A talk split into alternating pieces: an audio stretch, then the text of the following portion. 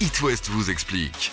Comme tous les jours, Catel nous rejoint pour euh, nous raconter des choses, enfin plutôt nous Bonjour les expliquer, ça n'a aucun sens. Euh, en un an, des informations liées à plus de 500 millions de comptes Facebook et LinkedIn se sont retrouvées sur la place publique. Plus de 3 milliards d'identifiants Hotmail et Gmail se sont retrouvés dans la nature.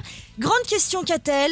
Comment on protège notre identité et notre réputation en ligne Alors avec des choses toutes simples comme euh, masquer votre adresse mail et votre numéro de téléphone euh, lors d'une inscription ou au moment où vous déposez une annonce en ligne par exemple, utiliser des pseudos lors de l'inscription à vos comptes et une adresse non nominative type toto35@gmail.com au lieu de mettre euh, vos noms et prénoms. Oui. Hein, comme ça en cas de fuite de données, votre nom et votre prénom a moins de risque d'être compromis. Et alors sur les réseaux sociaux Alors, sur les réseaux, il faut réserver l'accès euh, à votre vie privée à un cercle d'intimes, c'est-à-dire limiter l'audience de vos publications et de votre compte pour euh, ne pas être retrouvé par n'importe qui sur le web.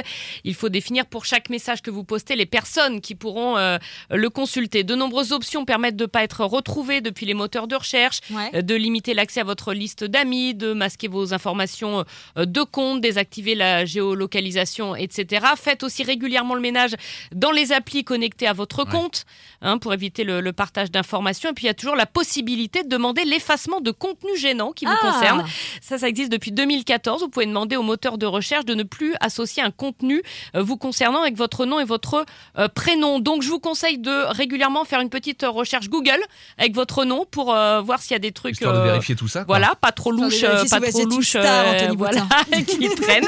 Et puis euh, plus globalement, la CNIL, qui est la Commission informatique et liberté, vous recommande d'avoir une bonne hygiène informatique. Alors ça veut pas dire nettoyer votre clavier et votre écran, la bonne hygiène informatique. Non, mais je le dis parce que bon, il y a Ah, quelques pas mal, ça peut être pris au pied de la hein, lettre. quelques blondes qui pourraient penser ça. J'ai nettoyé mon clavier, je comprends pas. Euh, mettre à jour régulièrement vos systèmes d'exploitation, installer un antivirus bien sûr sur euh, les euh, ordis et puis soyez toujours très méfiant vis-à-vis des messages reçus de votre boîte mail. Oui, et puis bien sûr. Mais on vous pouvez évite- quand même nettoyer l'écran et de temps en temps. Ouais, ça- l'un n'empêche pas ça l'autre, fait en pas fait, mal, hein. ça fait pas de mal. Merci pour tous ces conseils, euh, Catel. It West vous explique. À retrouver en podcast sur toutes vos plateformes. Vous avez une question? Envoyez un mail à rédaction@itwest.com.